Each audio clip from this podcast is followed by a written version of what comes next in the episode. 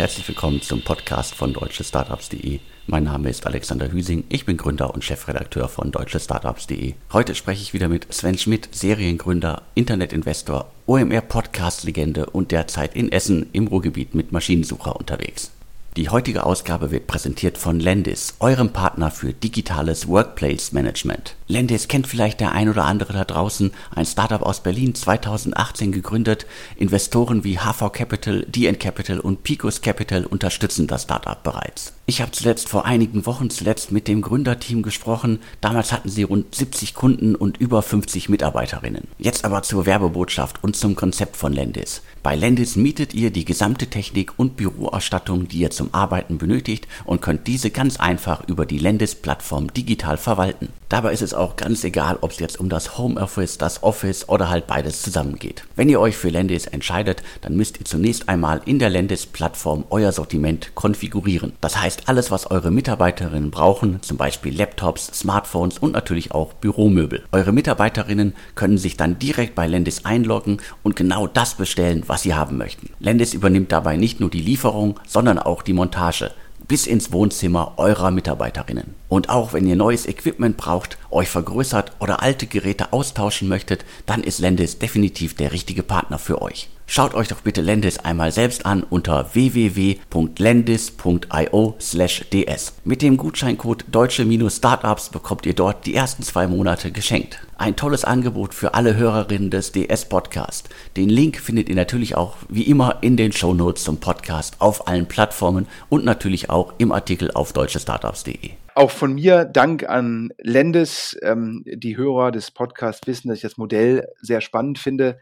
Ähm, Investor hat mir gesagt, das ist so ein bisschen wie die Autovermietung, zumindest die Autovermietung vor Corona. Ähm, man kauft die, die, Mietwagen, beziehungsweise im Fall vom Lendes die Möbel zum halben Preis ähm, ein und äh, zieht sozusagen daher die Marge. Das heißt, die Marge entsteht jetzt nicht auf Kosten des Konsumenten, sondern dadurch, dass man Skaleneffekte nutzt im Einkauf. Und äh, das scheint auch Lendes sehr, sehr gut zu machen und hat jetzt das Modell, glaube ich, nochmal kundenfreundlicher gestaltet, auch im Zusammenhang mit Corona und dem Homeoffice. Ähm, daher, glaube ich, eine sehr spannende Firma und natürlich auch ein Dank hier an das spezielle Angebot ähm, für die Hörer. Ja, aber Alex, äh, los geht's. Äh, direkt mal Butter bei die Fische. Wir haben hier eine Exklusivmitteilung und ich musste zugeben, ich kannte die Firma gar nicht. Skylex. Ich kannte die bisher auch nicht. Also ist mir auch nicht wirklich untergekommen. Also auch die, äh, sagen wir, die Verbrauchermarke Verbraucherritter hatte ich bisher nicht auf dem Schirm. Aber ich kenne den Gründer, also Steffen Matz, der ist mir in der Vergangenheit schon mehrmals begegnet. Äh, ganz äh, alte Leute in Anführungsstrichen aus der Szene kennen vielleicht noch Steam 5, das war vor etlichen Jahren und ich glaube, am präsentesten ist er wahrscheinlich noch über Body Change beziehungsweise I Make You Sexy. Also in dem Verbund war er auch drin. Dementsprechend, also er hat schon mehrere Sachen gegründet, er hat schon mehrere Sachen auch finanziert, aber sozusagen war bisher mit seinem neuesten Venture quasi sehr still. Ja, sag, sag bitte nicht alt, sag bitte erfahren, sonst fühle ich mich irgendwie auch alt hier.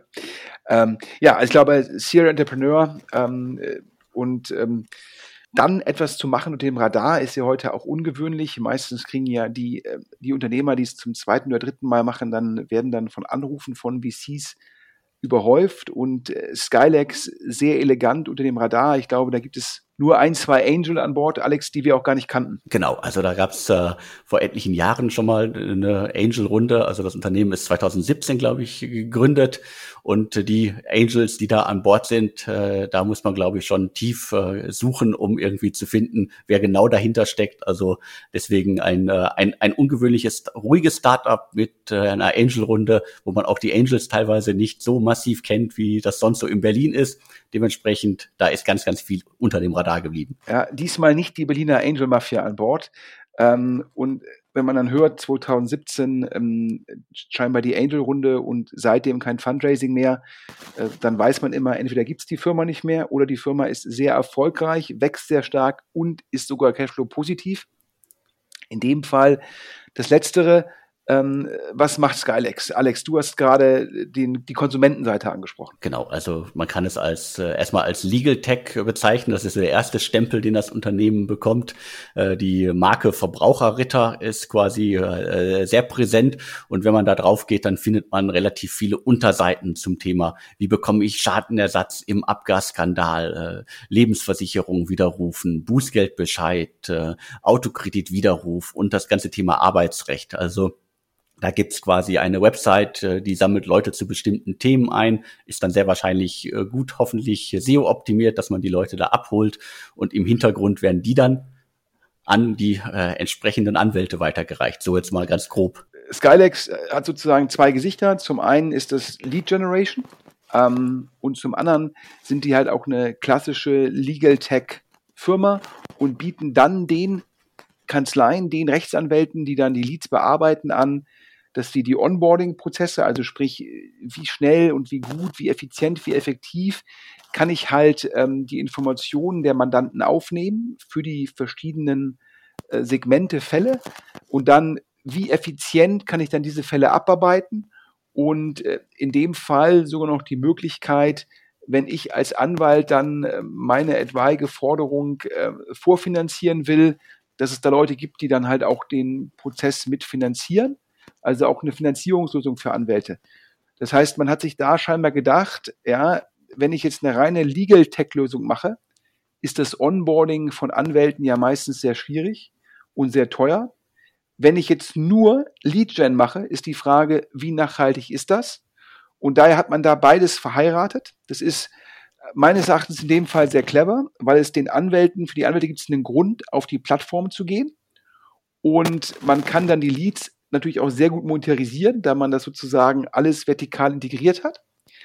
Ähm, es ist als Unternehmer so eine Organisation aufzubauen, ist nicht ganz einfach, weil zum einen hat man halt de facto so ein Konsumententeam, was halt eine gute Lead-Gen-Seite bauen muss, braucht ein gutes Callcenter, um notfalls auch Nachfragen zu beantworten. Auf der anderen Seite braucht man halt eine, eine Tech-Organisation, die halt einen ja, Cloud, Enterprise, SaaS für, für Anwälte baut. Und ähm, das ist so ein bisschen zwei Fliegen mit einer Klappe. Es hört sich immer gut in der Theorie an, in der Praxis meistens durchaus herausfordernd. Und das muss Skylex sehr gut geschafft haben, denn äh, wir haben das Fundraising-Deck vorliegen und können jetzt hier exklusiv verkünden. Ähm, letztes Jahr 20 Millionen Euro Umsatz, dieses Jahr 40 Millionen Euro geplant. Und ähm, mit Hilfe von Drakestar, Drakestar ist äh, Corporate Finance Berater ähm, mit einem internationalen ähm, Fußabdruck, also sehr gut vernetzt, auch global. Ähm, und dort ist einer der Equity Partner, ähm, der Julian Ostertag, ist da für diese Runde verantwortlich.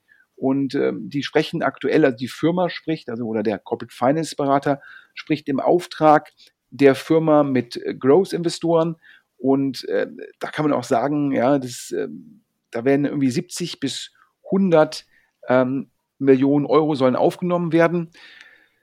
Wenn man so eine Range angibt, ähm, kann man daraus auch so ein bisschen die Bewertung ablesen. Also wahrscheinlich am unteren Ende reden wir über wahrscheinlich 300 Millionen Euro Pre. Das würde das siebeneinhalbfache ähm, vom geplanten Umsatz entsprechen. Am oberen Ende reden wir wahrscheinlich von 100 Millionen Euro, von, von 400 Millionen Euro Pre.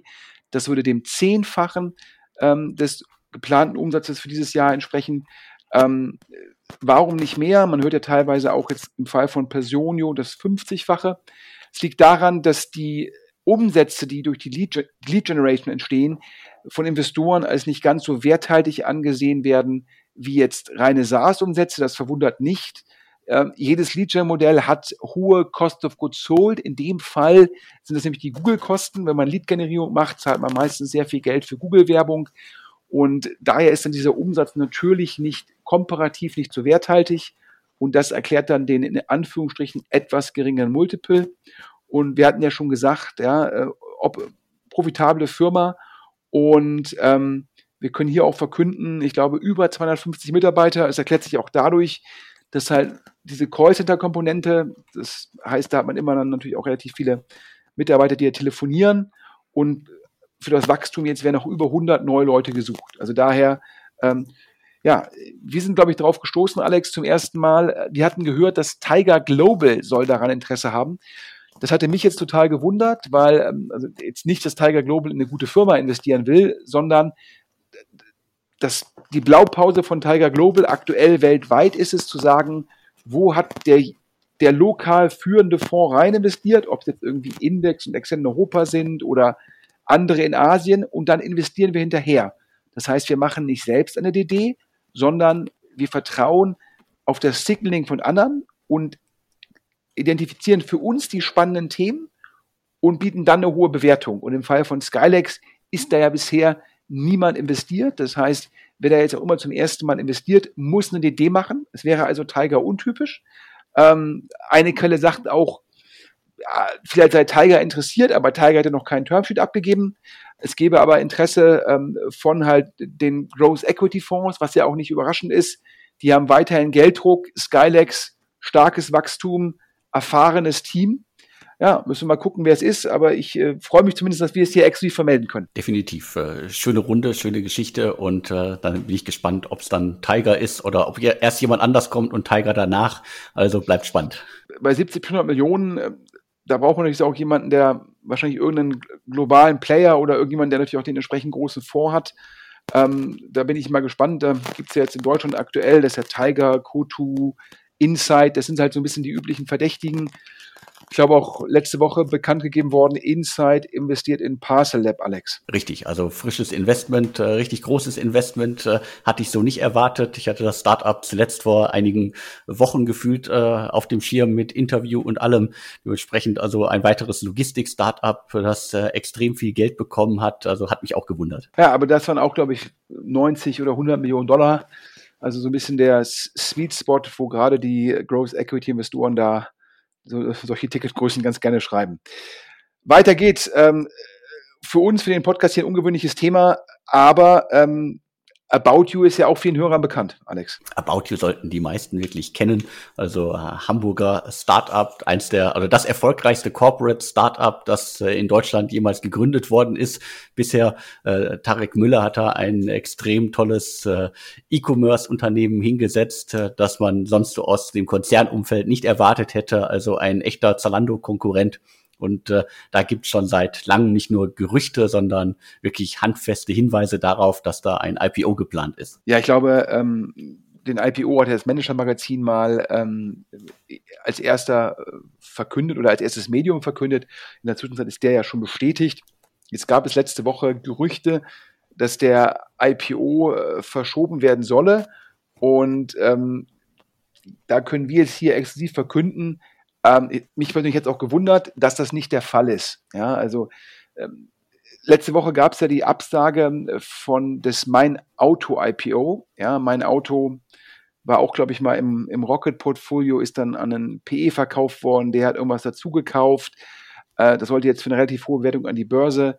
Und da war es so, dass nach meinen Informationen äh, es kaum Nachfrage gab. Also vielleicht hätten die Investmentbanken das in den Markt pushen können aber die These war, dass der Kurs dann stark gefallen wäre und dann haben sie lieber äh, dem Emittenten gesagt, das, das machen wir nicht und so wurde der mein Auto-IPO abgesagt. Darunter hat auch so ein bisschen die Auto 1-Aktie gelitten.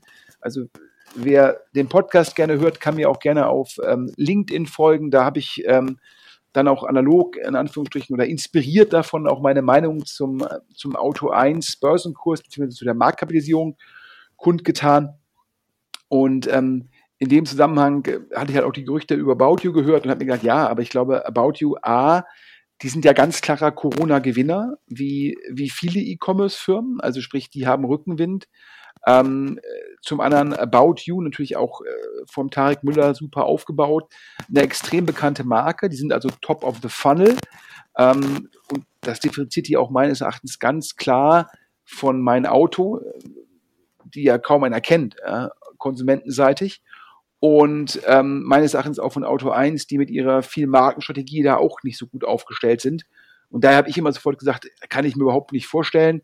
Und wir können es hier auflösen. Ähm, aus Investmentbankenkreisen weiß ich, dass der IPO, glaube ich, um ein paar Tage geschoben worden ist, aber nicht verschoben, sondern geschoben. Ein großer Unterschied, weil es da irgendeine Schönewick-Zalando-Aktienplatzierung gibt und deshalb hat man das irgendwie ähm, um eine knappe Woche geschoben. Aber ich kann hier auch exklusiv verkünden, ja, äh, dass die Q1-Zahlen von About You, die sehen, wie gesagt, wenig überraschend hervorragend aus. Ähm, man, hat, man konnte ja auch schon in den Zalando-Quartalszahlen sehen, äh, dass die Leute scheinbar jetzt, wo der Lockdown sich einem Ende nähert, also potenziell oder wir Licht am Ende des Tunnels sehen, dass Leute auch wieder mehr investieren, was heißt investieren, die geben wieder mehr Geld aus für, für Klamotten, für Mode. Und davon profitiert natürlich auch ähm, ein About You. Und daher die Q1-Zahlen müssen hervorragend sein. Und ähm, Alex, ähm, jetzt können wir noch exklusiv die Bewertung bekannt geben. Das haben wir auch aus Investmentbank Investmentbankenkreisen gehört.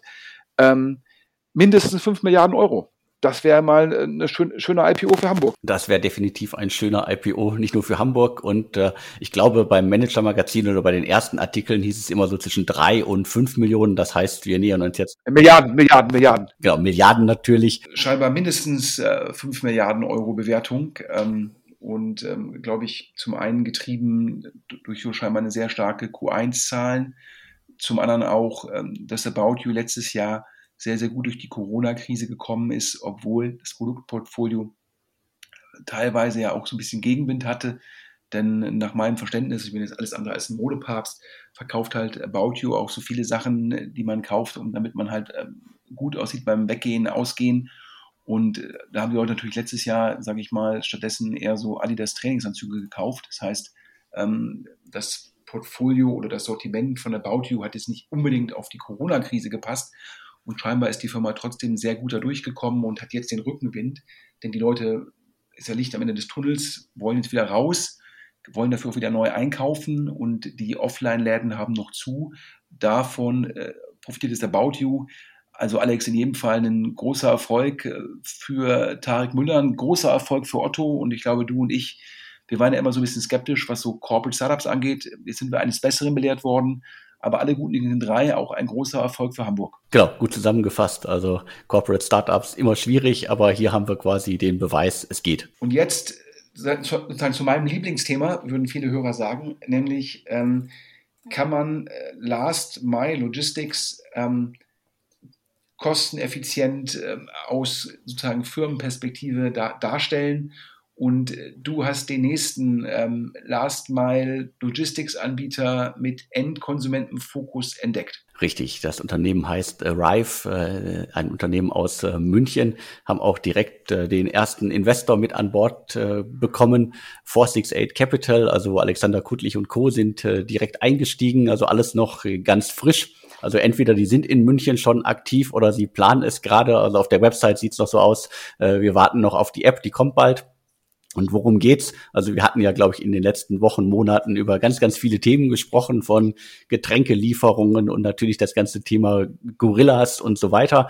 Und ähm, Arrive ist jetzt quasi das Modell, das dir im besten Fall nicht unbedingt die Lebensmittel nach Hause bringt, sondern du brauchst noch schnell äh, einen Kopfhörer, du brauchst noch ein bisschen irgendwie anderen Technik, Schnickschnack, du brauchst noch irgendwie vielleicht sowas wie Drogeriebedarf, äh, glaube ich, äh, machen zumindest das äh, andere, die auf ähnliche, auf ähnliche Modelle setzen und äh, da gibt es ein ganz, ganz großes Vorbild in den USA. Das heißt äh, Fast AF. Das ist äh, auch noch sehr jung, aber haben, glaube ich, auch schon 50 Millionen Dollar eingesammelt. Und wenn man sich das Vorbild und Arrive anguckt, dann merkt man auf jeden Fall, dass sich das Team inspirieren hat lassen. Das sieht schon sehr ähnlich aus. Früher nannte man das, glaube ich, halt ein Hardcore-Klon. Also äh, die Website ist äh, von der Logoplatzierung bis hin zu den äh, Menüpunkten und zu den Grafiken halt äh, sehr ähnlich. Ich dachte, das macht man nicht mehr aus äh, guten Gründen. Das Gründerteam von Arrive ist mir bisher noch nicht begegnet. Äh, Linus Fries und Maximilian äh, Reker. Äh, letzterer war zuletzt unter anderem für kürzere Zeit mal bei, bei Alstin, also beim VC von Carsten Maschmeyer an Bord. Und die setzen das ganze Thema jetzt in München und dann wahrscheinlich dann auch in, in ganz Deutschland um. Und wie gesagt, es geht darum, äh, innerhalb von, ich glaube, im besten Fall 60 Minuten also in, nicht ganz so schnell wie Gorillas, sondern halt äh, in, in, in längerer Zeit bestimmte Produkte, bestimmte E-Commerce-Produkte nach Hause geliefert zu bekommen. Und das Ganze lösen die äh, im besten Fall über die Website beziehungsweise über die App, wo man dann quasi shoppen kann.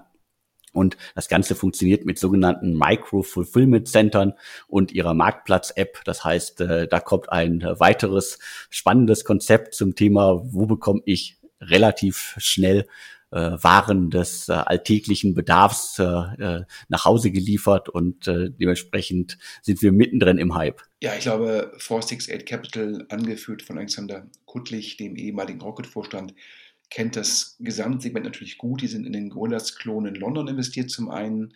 Zum anderen haben die auch ein Investment gemacht, das hatten wir, glaube ich, letzte Woche oder vorletzte Woche exklusiv in ein Picking-Startup. Und daher, wenn man da schon zwei Investments gemacht hat, kennt man das Segment gut. Und da scheint die These zu sein äh, bei 468 Capital, dass eine Zahlungsbereitschaft dafür da ist, ähm, wenn man Sachen schnell haben will und im Fall von Arrive ist wohl das Versprechen eine Stunde, also nicht sieben Minuten, nicht zehn Minuten, sondern eine Stunde.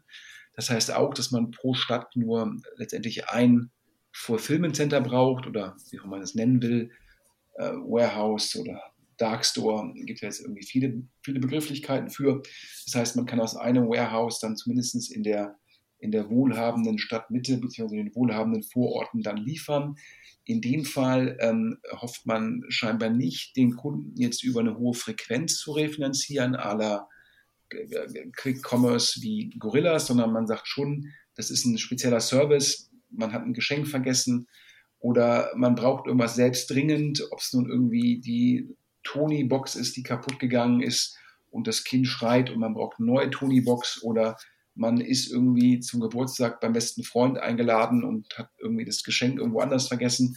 Und äh, dann kann man das halt bei Arrive bestellen und äh, Fast AF, das amerikanische Vorbild, das war früher ein reiner Logistikanbieter. Das heißt, die wollten eigentlich Direct-to-Consumer-Marken ermöglichen, schnell zu liefern und haben dann gemerkt, dass dann ist man ja nur Processing-Anbieter. Dann wickelt man zum Schluss nur die Order ab und hat dann gesagt, okay, wenn man sich jetzt den Erfolg von GoPuff Getier und Co. anschaut, wir brauchen eine Kundenbeziehung und dann gesagt, okay, wir bauen unsere eigenen Warehouses und ähm, haben dann die eigene Kundenbeziehung. Also der Kunde bestellt und ich abhängig davon sozusagen, äh, was der Kunde will. Manche Sachen packe ich mir aufs eigene Risiko aufs Lager und andere Sachen, da bin ich halt einfach nur Kommissionsanbieter. Das heißt, da biete ich Direct-to-Consumer-Marken die Möglichkeit, in mein Lager einzuliefern und wenn ich dann verkaufe, bekommen die Geld. Also ähm, das scheint das Konzept zu sein und muss mal gucken, wie gut wird das angenommen. Zum Schluss ähm, ist ja in Deutschland im Gegensatz zu den USA, äh, wo ja, glaube ich, Prime damals angetreten ist, zu sagen, ich liefere was innerhalb von zwei Tagen, ist es ja in Deutschland so, dass sehr viele E-Commerce-Anbieter dir das irgendwie morgen früh direkt liefern. Das heißt also, das Fenster, wo dann durch Arrive Wert entsteht, ist dann halt schon wesentlich kürzer. Also sprich, ich verkürze nicht die Bestellung von zwei auf auf eine, von zwei Tagen auf eine Stunde, sondern von einem Tag auf eine Stunde. Und da muss man gucken, wie ausgeprägt ist dafür die Zahlungsbereitschaft. Aber äh, nach meinem Verständnis ein relevanter sechsstelliger Betrag, aber nur ein sechsstelliger Betrag investiert von 468 Capital, also jetzt noch keine mega Pre-Seed-Runde, wie jetzt zum Beispiel bei dem Gorillas-Klon Flink, wo ja irgendwie in der Pre-Seed-Runde scheinbar irgendwie 10 Millionen auf 20 Millionen Euro Pre geflossen sind. Also hier ja, so ein bisschen weniger, um mal zu gucken, ob das Konzept in Deutschland angenommen wird. Die heutige Ausgabe wird präsentiert von Lendis, eurem Partner für digitales Workplace Management. Lendis kennt vielleicht der ein oder andere da draußen, ein Startup aus Berlin 2018 gegründet. Investoren wie HV Capital, DN Capital und Picos Capital unterstützen das Startup bereits. Ich habe zuletzt vor einigen Wochen zuletzt mit dem Gründerteam gesprochen. Damals hatten sie rund 70 Kunden und über 50 Mitarbeiterinnen. Jetzt aber zur Werbebotschaft und zum Konzept von Lendis. Bei Lendis mietet ihr die gesamte Technik und Büroausstattung, die ihr zum Arbeiten benötigt und könnt diese ganz einfach über die Lendis-Plattform digital verwalten. Dabei ist es auch ganz egal, ob es jetzt um das Homeoffice, das Office oder halt beides zusammengeht. Wenn ihr euch für Lendis entscheidet, dann müsst ihr zunächst einmal in der Lendis-Plattform euer Sortiment konfigurieren. Das heißt, alles, was eure Mitarbeiterinnen brauchen, zum Beispiel Laptops, Smartphones und natürlich auch Büromöbel. Eure Mitarbeiterinnen können sich dann direkt bei Lendis einloggen und genau das bestellen, was sie haben möchten. Lendis übernimmt dabei nicht nur die Lieferung, sondern auch die Montage bis ins Wohnzimmer eurer Mitarbeiterinnen. Und auch wenn ihr neues Equipment braucht, euch vergrößert oder alte Geräte austauschen möchtet, dann ist Lendis definitiv der richtige Partner für euch. Schaut euch doch bitte Lendis einmal selbst an unter www.lendis.io/ds. Mit dem Gutscheincode deutsche-startups bekommt ihr dort die ersten zwei Monate geschenkt. Ein tolles Angebot für alle Hörerinnen des DS Podcast. Den Link findet ihr natürlich auch wie immer in den Show Notes zum Podcast auf allen Plattformen und natürlich auch im Artikel auf deutschestartups.de. Aber Alex, letzte Woche gab es ja auch im Fall von äh, Gorillas wieder Neuigkeiten. Ich glaube, Bloomberg hat die Informationen bestätigt, die wir vor zwei Wochen gebracht haben. Ja, das Fundraising wahrscheinlich eine Million Dollar auf äh, eine Milliarde Dollar auf sechs Milliarden Pre. Und dazu äh, hat sich Delivery Hero entschieden, auch in den Markt einzutreten. Genau, also es gab äh, einige Neuigkeiten äh, in den letzten Tagen zum Hype-Segment. Äh, die, die Gorillas Wars sind ausgebrochen. Delivery Hero, also das Berliner Unternehmen, das ja in Deutschland nicht mehr aktiv ist, äh, nachdem es Pizza.de und alle anderen Marken an den direkten Wettbewerber verkauft hat, haben jetzt angekündigt, wir bringen Foodpanda wieder nach Deutschland, also eine weitere Marke und äh, werden hier wieder aktiv und äh, dementsprechend äh, wir, wir wollen hier nicht nur wieder äh, Pizza verkaufen, sondern wir wollen auch das Gorillas-Konzept äh, in die App integrieren. Das heißt, äh, Delivery Hero setzt auf eine Verbindung aus äh, Pizza, Pasta und Co. und äh, Lebensmittel des alltäglichen Bedarfs und alles irgendwie über die die Foodpanda App, die dann auch in Deutschland wieder, glaube ich, ab August dann äh, wieder vorhanden sein soll. Dementsprechend, das ist der erste Teil äh, der Meldung. Der, der zweite Teil kommt direkt hinterher, also äh, Lieferando, äh, die, äh, die ja in Deutschland äh, das alles übernommen haben und äh, Pizza.de und so weiter äh, unter ein Dach gepackt haben. Die haben dann auch direkt angekündigt, äh, im, ich glaube wenige Stunden danach, äh, ganz offiziell, äh, wir machen das jetzt auch. Äh, über die Lieferando-App könnt ihr in Deutschland demnächst auch äh, äh, Lebensmittel des täglichen Bedarfs äh, bestellen. Das allerdings, glaube ich, äh, in Zusammenarbeit mit einem Supermarkt, also nochmal ein bisschen anderes Konzept, aber das kannst du gleich nochmal ganz, ganz im Detail erklären. Und natürlich irgendwie äh, Uber Eats äh, ist in Berlin, äh, Getir will nach Berlin und äh, dementsprechend äh, gibt da ganz, ganz viel Konkurrenz auf einmal. Glaube ich, auch Konkurrenz, mit dem der ein oder andere nicht gerechnet hat, beziehungsweise bei Delivery Hero äh, muss man sich ja wundern, wenn man irgendwie gefühlt so, was waren es, äh, eine Woche vorher sagt, so das Konzept äh, kann so nicht funktionieren äh, und es jetzt selber macht. Dementsprechend, also da gibt's gibt's ganz, ganz viel äh, ja, Aussagen, ganz, ganz viel Stoff, über den man jetzt noch diskutieren kann. Ja, ich glaube, Delivery Hero, der CEO, hat ja nicht, dass es nicht funktionieren kann, ja, nur dass es viel Geld kostet. Ja, ähm, und äh, seine Annahme war wahrscheinlich die einzige, die sich das leisten können, äh, wäre Delivery Hero. Ähm, und äh, war dann wahrscheinlich erstaunt, dass Gorillas in der Lage ist, so viel Geld so schnell aufzunehmen um so ein Konzept dann halt auch ähm, zu skalieren. Und ähm, ja, ich glaube, war auf jeden Fall überraschend. Ich glaube, vor zweieinhalb Jahren, als es den Verkauf gab von äh, Lieferheld, pizza.de und ähm, Fudora, das waren, glaube ich, die drei Marken damals, die verkauft worden sind ähm, an Takeaway. Da ging viel davon aus, dass es ein vierjähriges Wettbewerbsverbot gibt. Alex, ich glaube, du hast es damals auch so gelesen. Richtig, also ich habe das Dokument auch nochmal rausgekramt. Das ist das Dokument vom Dezember 2018, wo ganz klar drin steht, dass es äh, einen äh, vierjähriges, äh, ein vierjähriges Stillstandsabkommen gibt und quasi eine, äh, eine Nicht-Wettbewerbsklausel gibt und dementsprechend, das kann jeder sozusagen in dem Dokument, dass man mit, glaube ich, äh, Standard Non-Compete und Delivery Hero äh, suchen kann und dann findet, äh, nachlesen. Dementsprechend, das war damals so geplant. Ja, also man kann jetzt nur vermuten, dass es da ex post äh, zu äh, Neuverhandlungen gekommen ist. Nach Hörensagen war es ja so, dass äh, Takeaway hat dann ja irgendwann Just Eat übernommen ähm, und dann, dann später Grubhub übernommen oder die, die Übernahme von Grubhub ist noch nicht abgeschlossen, die ist glaube ich nur unterschrieben.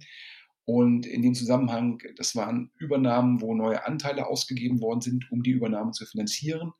Ähm, und das hat dazu geführt, dass der Anteil von Delivery Hero an Takeaway verwässert ist. Und da gab es, glaube ich, schon ähm, unterschiedliche Auffassungen zu. Und Animositäten kann man es, glaube ich, auch nennen. Und ist in dem Zusammenhang auch das Wettbewerbsverbot dann halt entsprechend gefallen. Auf jeden Fall, Delivery Hero hat sich jetzt entschieden, zum Schluss zwei Sachen zu machen. Ich glaube, sie wollen nicht in den Markt rein, wo sie nur Bestellungen durchleiten. Ich glaube, da ist der Vorsprung von Lieferando auch zu groß und auch zu schwierig, das aufzubrechen sondern Delivery Hero sagt, wir machen mit Food Panda zwei Dinge. Zum einen, wir liefern Restaurantessen aus, also das klassische Deliveroo beziehungsweise Uber Eat Modell und ähm, wir greifen Gorillas an, ähm, also Quick Commerce, wobei man da fairerweise sagen muss, ähm, das Modell, das macht der Delivery Hero schon seit anderthalb Jahren in anderen Ländern, das nennt sich da D-Marts und äh, das heißt, da haben die schon Erfahrungswerte und sie haben ja auch in anderen Ländern schon äh, mit, mit, mit Food Panda ähm, Erfahrungswerte, auch mit der Auslieferung von Essen.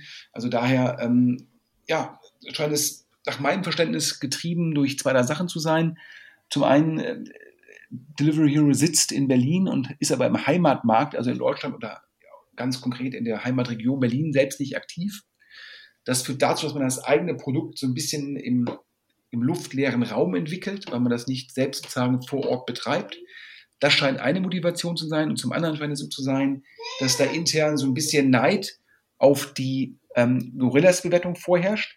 Ähm, denn man sieht halt, wie viele Orders wickelt man selbst ab mit dem Quick-Commerce-Modell und sieht dann die Bewertung von Gorillas und sagt, boah, die machen doch aber nur einen Bruch, Bruch, Bruchteil von unserem. Und das scheint in Summe ähm, den Eintritt, ähm, hinter dem Eintritt von Delivery Hero in diesen Markt ähm, oder Wiedereintritt in Deutschland ähm, zu stehen. Ähm, ja, und ich habe ein bisschen bösartig gesagt, Alex, das ist dann gut für die Kunden und wahrscheinlich auch gut für solche Medien wie Ströer. Ja, ob es jetzt im Endeffekt äh, kurzfristig für meine Kapitaleffizienz äh, sorgt, das darf hart bezweifelt werden. Und der Aktienkurs von Delivery Hero hat auch entsprechend nachgegeben. Ich glaube, der war im Hoch bei 140, ist jetzt bei 104. Ähm, da vermutet der Markt wahrscheinlich, dass das jetzt eine Marketing-Schlacht wird. Und nicht nur eine Marketing-Schlacht, sondern auch, äh, wenn jede Order erstmal ähm, ja, DB negativ ist, dann kostet jede Order neben dem Marketing auch nochmal additiv Geld. Und ähm, das macht es natürlich ein bisschen herausfordernd. Und du hast ja, du hast ja angesprochen, parallel ähm, hat es ja auch ähm, Takeaway, ähm, jetzt ja, glaube ich, Takeaway Just Eat heißen sie und demnächst noch irgendwie einen Namen mit Grubhub drin, das ist ja der amerikanische Anbieter übernommen worden ist. Die haben gesagt, wir müssen jetzt der Börse auch was bieten und haben gesagt, wir machen jetzt de facto Lebensmittellieferung. Also ich würde das ein bisschen bösartig als Instacart-Klon bezeichnen.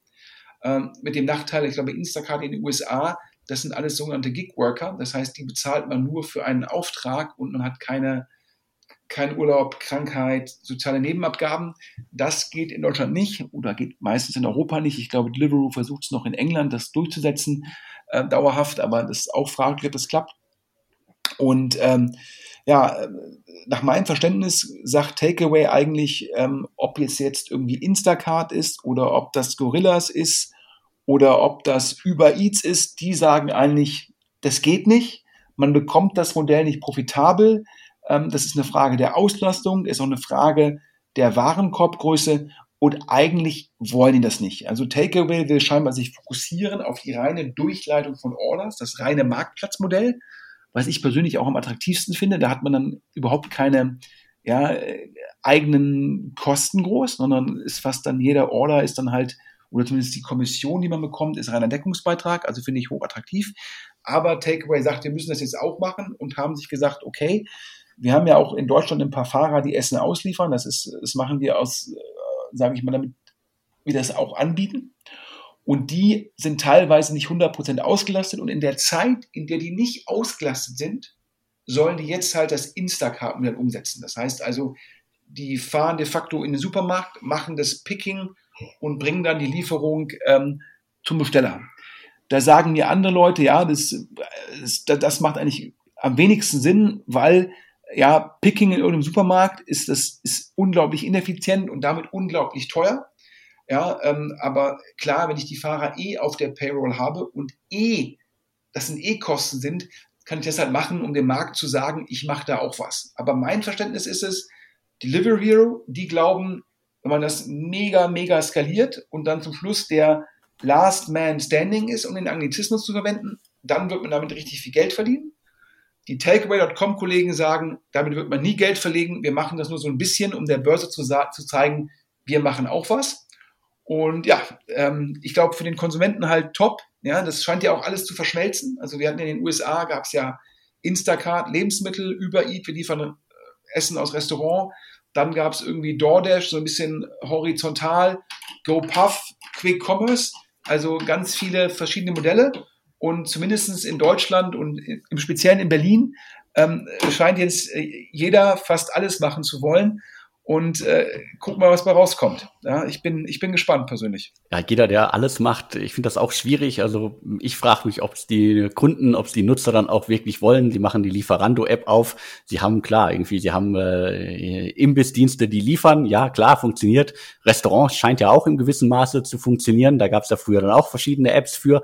Das ist jetzt schon irgendwie eins geworden. Aber will ich dann da noch irgendwie quasi Milch, Butter, Käse bestellen? Ich weiß es nicht. Und eigentlich spricht das ja auch so ein bisschen dagegen. Also eigentlich sagten ja alle immer, wir brauchen für, für alles irgendwie eine App und die Spezialisten sind besser als die, die alles zusammen machen. Dementsprechend, also ich bin sehr gespannt, wie sich das entwickelt und ob das wirklich auch die Nutzer annehmen, dass sie halt irgendwie in der App, wo sie eigentlich ihre Pizza bestellen, auch irgendwie Milch bestellen. Ja, ich glaube, der Sprung von der Essensbestellung zu Quick Commerce, der ist gar nicht so weit. Der Sprung von der Essensbestellung zu einem großen Lebensmitteleinkauf, der ist sicherlich ein bisschen weiter. Da muss man sich immer noch die Frage stellen, ist es zum Schluss zwar die gleiche Firma und wird auch die gleiche Lieferlogistik, aber sind es unterschiedliche Apps, auch unterschiedliche Brands. Ich glaube, das werden die nächsten Monate zeigen, was da der Weg ist, den Takeaway, also in Deutschland Lieferando, beziehungsweise Delivery Hero in Deutschland dann Foodpanda ähm, entsprechend wählen werden. Aber ähm, ja, auch wenn es wahrscheinlich hier manche Hörer schon so ein bisschen nervt, der Markt bleibt auf jeden Fall mega spannend und wenn man dann auch in der Öffentlichkeit de facto verfolgt, wenn dann auf Twitter und LinkedIn ähm, der CEO von Delivery Hero ähm, sich mit dem CEO von Takeaway so eine Art, ja, ich glaube, Duell liefert, kann man das sagen, und sich gegenseitig irgendwie sagt, ja, hier, du hast, du, du hast das schon mal nicht verkaufen müssen und, und so weiter und so fort und überall sind da wir gewonnen und der andere sagt, ja, aber ich habe mal nicht für ein Halten Geld verkauft. Also es wirkte, wirkte durchaus ein bisschen emotional. Und wenn dann, das sind ja in der Zwischenzeit richtig große Firmen mit richtig großen Marktkapitalisierungen. Du hast mir, glaube ich, geschrieben, Alex, äh, Popcorn Time. Ja, definitiv. Also Popcorn Time. Man kann die Tweets sich ansehen, äh, durchlesen und dabei genussvoll Popcorn äh, zu sich äh, nehmen, futtern und äh, sehr viel Spaß daran haben. Du hast ja gerade beschrieben, also äh, wenn, wenn, wenn zwei äh, quasi Chefs von großen Firmen sich darüber streiten, wer irgendwie den besseren Deal gemacht hat, also der, der gekauft hat oder der, der verkauft hat, dann ist es auf jeden Fall amüsant zu lesen. Jetzt zu einem Thema, wo es auch ähm, um Lebensmittel geht.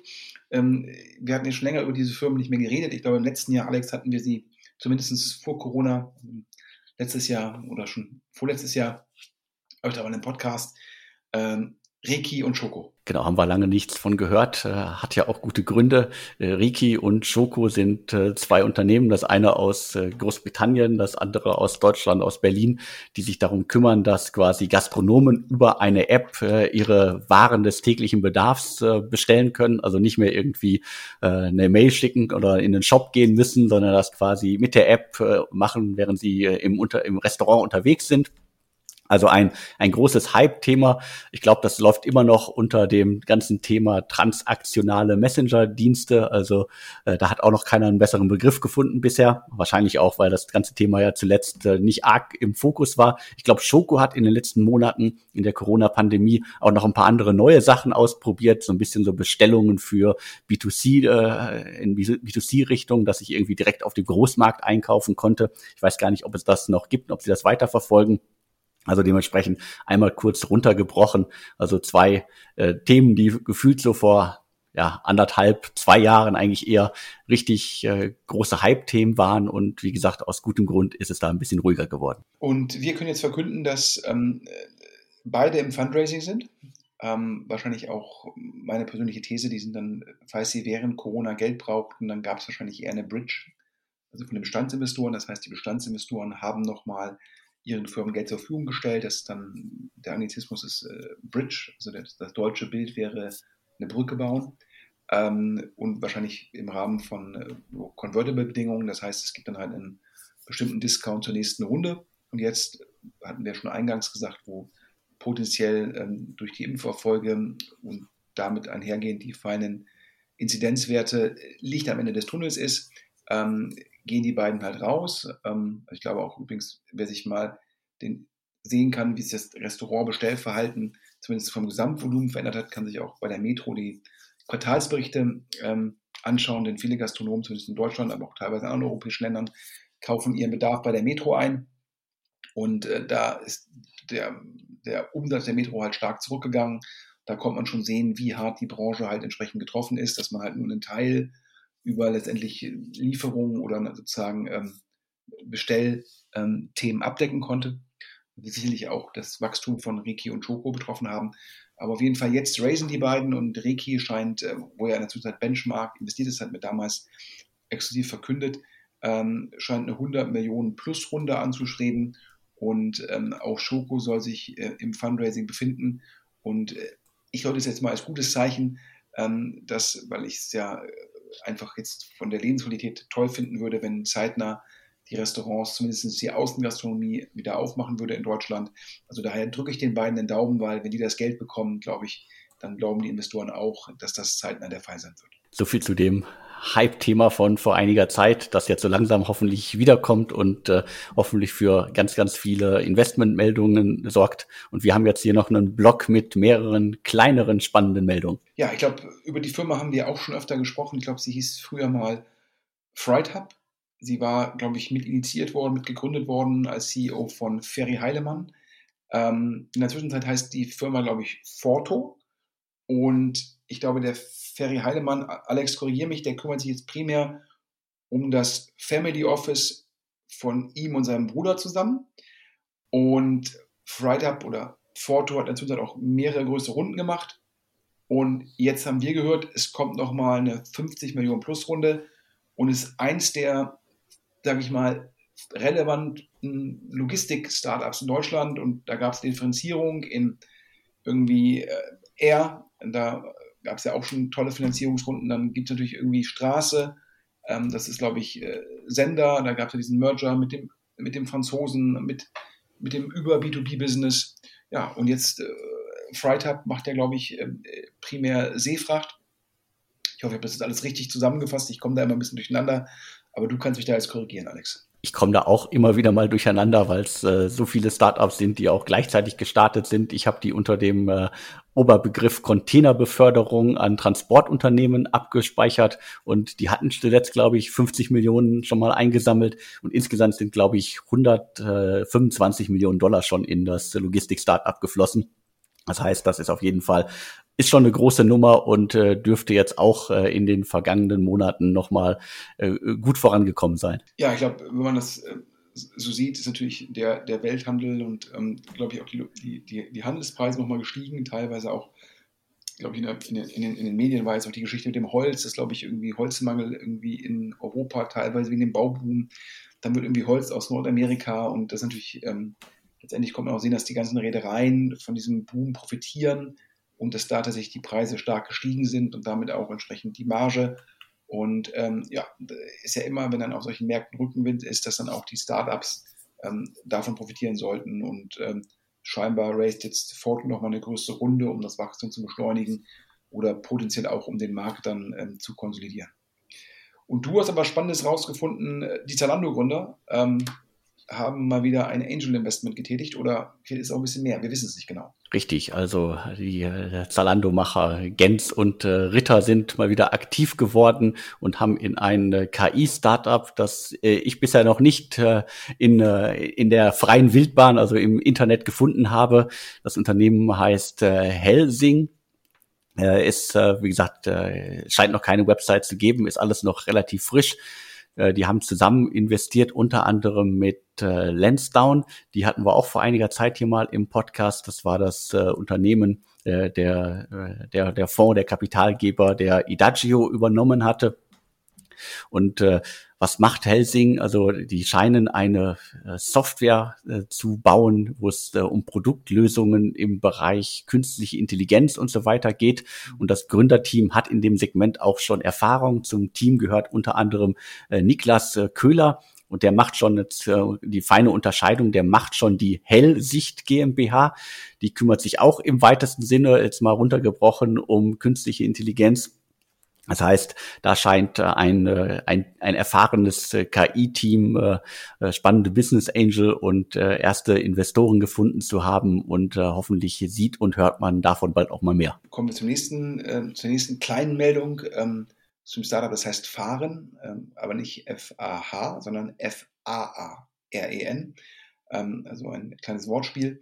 Und ähm, ja, da, wenn man auf die Webseite geht von Fahren, denkt man zuerst, ähm, das sei ein ähm, Cluno-Klon, also sprich, da könnten Endkonsumenten ähm, letztendlich ein Auto mieten, statt ein Auto zu kaufen. Ähm, aber das ist im Endeffekt nur ein Showcase, denn Fahren ähm, bietet Autohändlern eine White-Label-Lösung an, um halt ihren Bestand zu vermieten, anstatt ihn zu verkaufen. Das heißt, bevor ein Autohändler hingeht und da selbst eine Lösung entwickelt, sowohl das Produkt definiert, wie natürlich auch dann äh, softwaretechnisch entwickelt, sagen die halt, hier ist unsere Softwarelösung, damit ihr das anbieten könnt. Also letztendlich ist es Enterprise SaaS-Geschäft, ähm, denn wahrscheinlich nicht mit einer monatlichen Subskription bezahlt, sondern die kriegen wahrscheinlich ähm, was ab von einer etwaigen Transaktion. Und auf jeden Fall ein spannendes Modell, Alex. Und die sind ja, glaube ich, auch schon zwei, drei Jahre am Start. Und du kannst jetzt ein Investment verkünden, exklusiv. Genau, also 2018 gegründet. Ich hatte die bisher auch äh, immer auf dem Schirm bei größeren Artikeln zum Segment äh, Auto-Abos. Da waren die auch immer wieder mal Teil der Berichterstattung. Es gab auch schon mal eine Angel-Runde. Und du hast es gesagt, also wenn man auf die Website geht, äh, kann man das irgendwie für das äh, äh, ähnliche Konzept wie Cluno halten, aber Zielgruppe sind Autohändler, die das Abo-Konzept äh, anbieten wollen. Und wir können jetzt hier exklusiv verkünden, dass der Helvetia Venture Fund, also das ist äh, die Tochter der Helvetia Versicherungsgesellschaft äh, aus der Schweiz, beziehungsweise mit Sitz in Luxemburg, hm, die haben jetzt äh, investiert und zwar gemeinsam mit den Flixbus-Gründern. Die kennen sich ja zumindest im Segment Mobilität gut aus. Nach unseren Infos äh, fließt da eine siebenstellige Summe und die Bewertung soll im, ja, sagen wir, niedrigen zweistelligen Millionenbereich liegen. Dementsprechend zeigt das auch, also Cluno ist ja schon mit äh, einem äh, britischen Wettbewerber äh, übernommen worden, verschmolzen worden. Und äh, da gibt's ja etliche Anbieter in dem Segment. Äh, Fahren kann sich da so ein bisschen als B2B-Anbieter wahrscheinlich äh, gut positionieren. Dementsprechend, das Segment ist immer noch heiß und zeigt es ja, also auch die äh, Flixbus-Gründer setzen weiter auf das Segment. Dementsprechend eine gute und eine schöne exklusive Nachricht hier. Ja, und jetzt hatten wir ja, glaube ich, einen Haufen von Nachrichten. Ähm, ich fasse mal zusammen und schließe damit unsere letzte Meldung ab.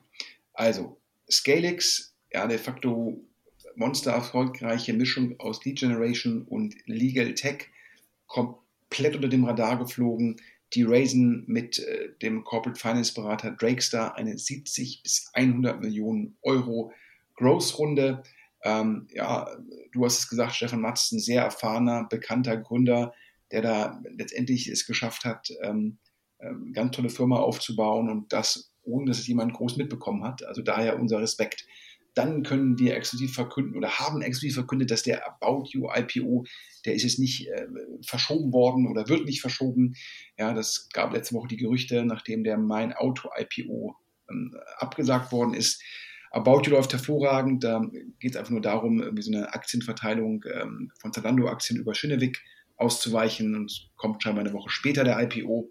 Ähm, und die Bewertung wird über 5 Milliarden Euro sein, also über dem oberen Ende, wie es damals vom Manager Magazin genannt worden ist. Ein großer Erfolg für Tarek Müller, für Otto und für die Stadt Hamburg.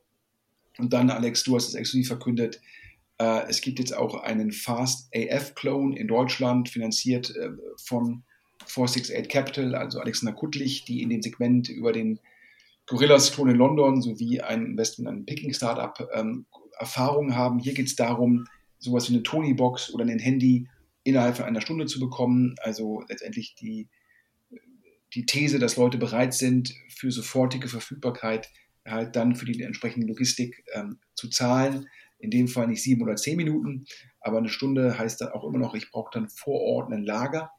Ähm, also in jeder Stadt, wo ich das dann anbiete, brauche ich dann ein Lager.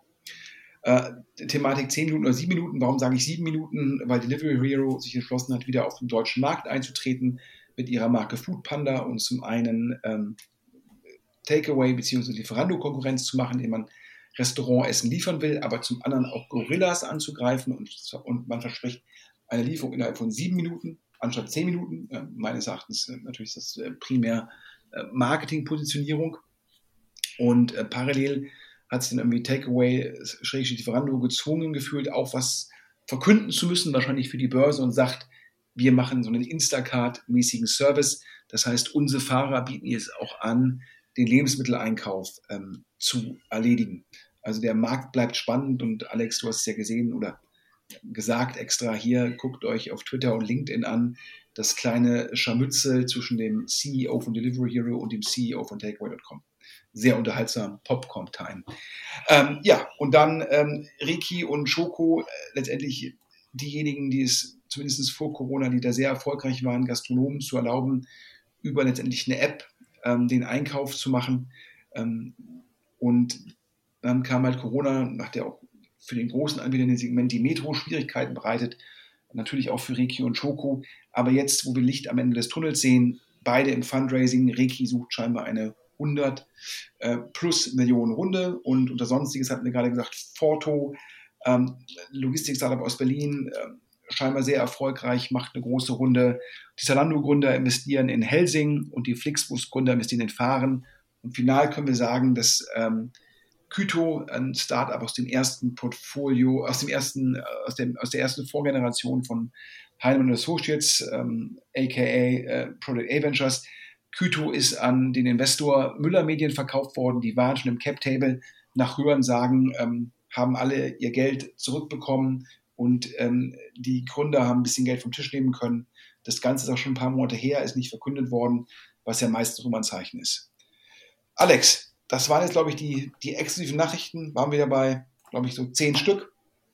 Und ähm, ja, ich glaube, du kannst noch mal empfehlen. Es gab jetzt, glaube ich, die letzte, auf diesem Kanal sozusagen, gab es in den letzten Wochen auch ein, zwei sehr spannende Interview-Podcasts von dir. Genau, also wer Lust hat, sich äh, ein wirklich ganz, ganz spannendes Interview anzuhören, dann schaut mal im Kanal nach. Es gibt unter anderem einen Gründer mit den, äh, ein Interview mit den Gründern von Coro. Das ist ein Startup, das wirklich alle Höhen und Tiefen mitgenommen hat, die man mitnehmen kann. Und äh, das ist wirklich ein sehr, sehr lehrreiches Gespräch, ein sehr ehrliches Gespräch, ein offenes Gespräch mit den beiden Gründern beziehungsweise mit äh, einem der Manager, der ist erst später dazu gekommen, aber das äh, hört euch am besten alles selbst an. Das ist extrem spannend. Und dann haben wir ein äh, Interview noch mit Hanno Renner, dem Gründer von Personio, also ein Unicorn-Interview. Und da finde ich, die wichtigste Aussage ist, eine Unicorn-Bewertung ist kein Grund zum Feiern. Und äh, wer noch mehr ehrliche Einschätzungen zum Thema haben möchte, der sollte sich das Interview unbedingt anhören. Ansonsten glaube ich einen großen Dank an den Sponsor dieser Ausgabe, ähm, Lendis. Und ähm, Alex, du hast es ja eingangs verkündet, es gibt hier für die Hörer die Möglichkeit, zwei Monate kostenlos zu bekommen, die, die Möbel. Und ich habe ja gesagt, äh, der wie kann Nennis das anbieten, indem sie wie die Autovermietung über Skaleneffekte halt sehr, sehr günstig Möbel kaufen mit einem großen Discount und das dann halt im Endeffekt äh, im Rahmen von Service an den Kunden weitergeben. Also da ein Dank. Und an der Stelle habe ich auch einen Dank an alle Sponsoren, denn Alex, du hast es mir vor der Aufnahme gerade gesagt, die sind für dieses Jahr tatsächlich ausverkauft, oder? Genau, also wer äh, einen äh, Slot haben möchte, der kann sich jetzt an mich wenden und schon mal das Budget fürs kommende Jahr verplanen. Also ab äh, Januar des kommenden Jahres ist wieder Platz für neue Werbekunden. Allerdings muss man jetzt fairerweise sagen, wir hatten ja dieses Jahr noch angeboten zum alten Preis für zweieinhalbtausend Euro drei Nennungen. Und das, obwohl unsere Hörerzahl sich mehr als verdoppelt hat und wir jetzt bei weit über 10.000 Hörern sind. Auch dafür ein großer Dank. Ab Januar kostet die Werbung äh, 3000 Euro für drei Nennungen. Also kann man sich sozusagen einfach merken, pro Nennung 1000 Euro und drei Nennungen muss man dann kaufen in dem Podcast. An der Stelle auch nochmal einen großen Dank für die ganzen Zusendungen von Hörern. Ähm, viele Informationen, die wir hier für euch aufbereiten, die kommen von euch selbst. Und daher, wer da Informationen, Hinweise für uns hat, gerne an podcast.deutschestartups.de.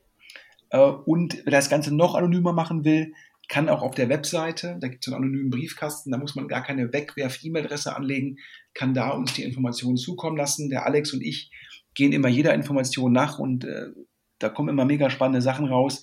Also daher auch nochmal an euch einen ähm, ganz, ganz großen Dank.